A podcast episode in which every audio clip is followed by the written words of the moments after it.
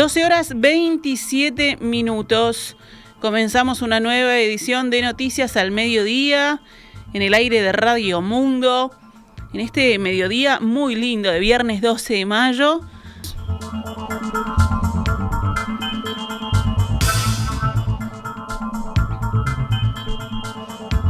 El expresidente Julio María Sanguinetti dijo que Cabildo Abierto es un partido inestable en sus acuerdos, que su líder, Guido Manini Ríos, cae y recae en la atribución de malignas intenciones a quienes piensan distinto a él. Sanguinetti dijo que Guido Manini Ríos cuestionó de un modo inusualmente agresivo la conducta del presidente. A través de su columna personal en el Correo de los Viernes, Sanguinetti dijo que Manini debería saber que en ocasiones, si no se le ha contestado como pudiera haber ocurrido es nada más que como un sacrificio más a la marcha del gobierno. Ni el Partido Colorado, ni el Partido Nacional, ni el Partido Independiente son dóciles ante presiones de grupos de interés y hay una historia detrás que los avala, escribió. El expresidente criticó a Cabildo y al senador Manini Ríos por su conducta en la coalición de gobierno. Sanguinetti dijo también que el nuevo ministro, Raúl Lozano, ha tenido una actuación seria en el Senado. No dudamos que así ejercerá el cargo. El hasta ahora senador dijo que era partidario de seguir en la coalición después de que en la interna de Cabildo Abierto se discutiera si seguir o no en la alianza partidaria.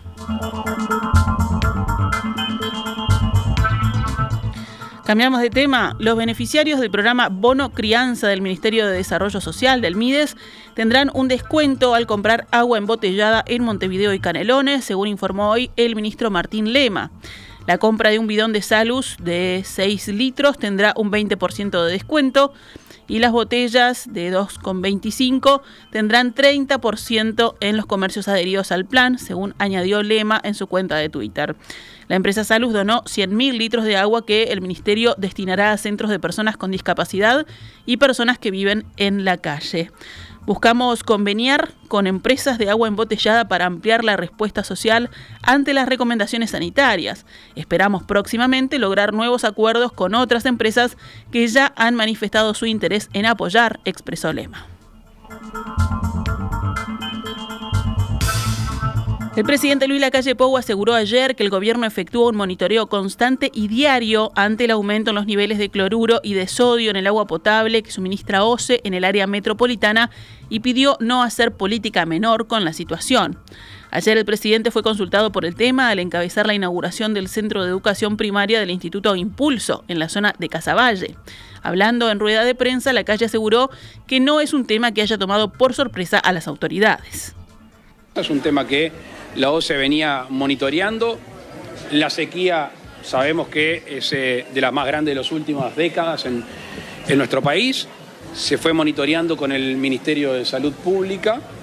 El Ministerio de Salud Pública eh, contactó expertos en, la materia, inclusive, o mejor dicho, antes de eh, verter a la opinión pública los cuidados que tienen que tener y hay un monitoreo constante y diario ah, al respecto, lo que el Estado a través de la OCE, sus este, directores y sus técnicos trata de hacer, dar el agua de la mayor calidad posible, dadas las alternativas que hoy están este, presentes en nuestro país. El jefe de Estado aseguró que no es cierto que el expresidente Tabaré Vázquez hubiera garantizado el financiamiento de una represa en el arroyo Casupá, que según el Frente Amplio podría haber sido una solución para la situación actual antes del cambio de mando en marzo de 2020. Después de haber enumerado la cantidad de veces que se anunció la obra en gobiernos Frente Amplistas, la calle Pou dijo que su antecesor solo había avanzado en las negociaciones con la CAF, el Banco de Desarrollo de América Latina, y que hubiera significado mayor endeudamiento para el país. Dijo también que si la obra se hubiera llevado adelante, debido a las demoras en su construcción, no habría estado pronta para esta sequía. El ministro de Ambiente, Robert Bouvier, dijo ayer que actualmente el agua de OCE en el área metropolitana no es potable en la definición perfecta de potabilidad, que son indicadores, pero aclaró, cumple con las estrictas mediciones. Por lo tanto, continuó Bouvier, lo que decimos es que el agua es bebible y consumible, ya que esa es otra definición ha apuntado en declaraciones a Radio Monte Carlo. Además, sobre el proyecto de la represa provisoria que construirá OCE sobre el río Santa Lucía, Bubía afirmó que desde la cartera ambiental analizan dar un trámite rápido al proceso para buscar soluciones a la falta de reservas de agua.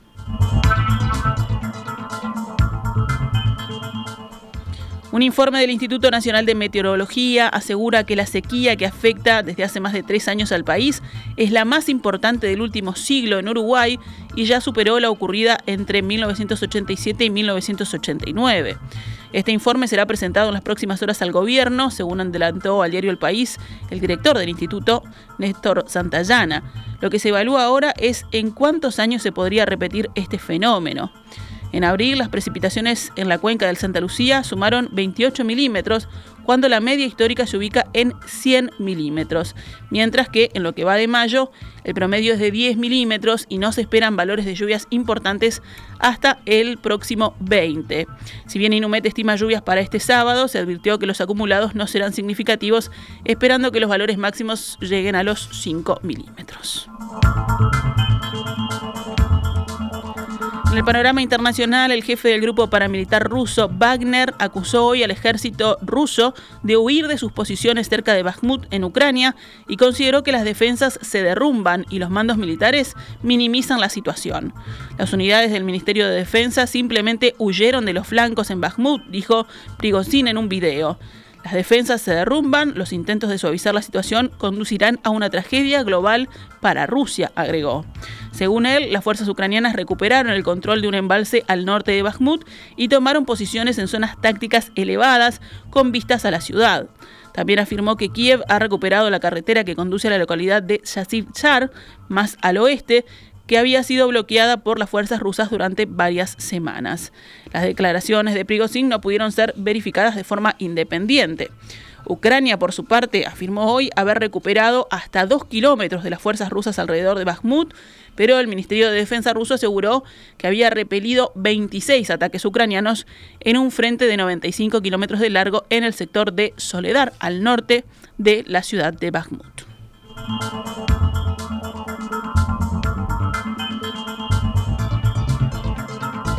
Una organización criminal que habría engañado a unas 50 mujeres colombianas para llevarlas a España y obligarlas a ejercer la prostitución fue desarticulada en una operación conjunta a nivel policial y judicial entre ambos países, según informó hoy la Guardia Civil Española.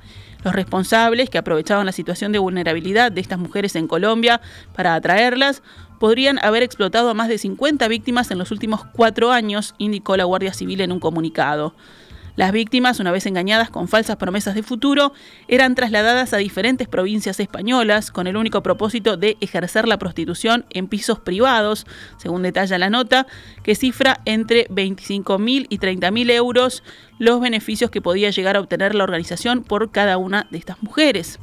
Las mujeres eran obligadas a realizar pagos mensuales a la organización, que en caso contrario las amenazaba a ellas y a sus familiares, llegando incluso a recurrir a sicarios. En deportes, Marcelo Bielsa confirmó su respuesta positiva a la propuesta que le presentó la AUF, la Asociación Uruguaya de Fútbol, y es desde ayer el director técnico de la selección nacional. En las próximas horas, las partes suscribirán formalmente el vínculo por unos 4 millones de dólares anuales. Se espera que Bielsa arribe al país este fin de semana y pueda ser presentado la semana próxima. No está todavía confirmado, pero la opción que toma más fuerza es el próximo martes en el Estadio Centenario. Bielsa tendrá como objetivo llevar a la Celeste al Mundial 2026, que se organizará en Estados Unidos, México y Canadá. Y en 2024 también tendrá el desafío de la Copa América.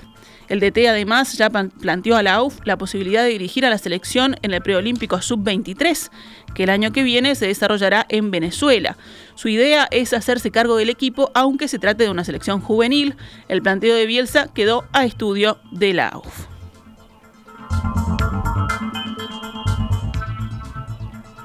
Ahora sí, nos retiramos con noticias al mediodía. Volvemos el lunes después de En Perspectiva.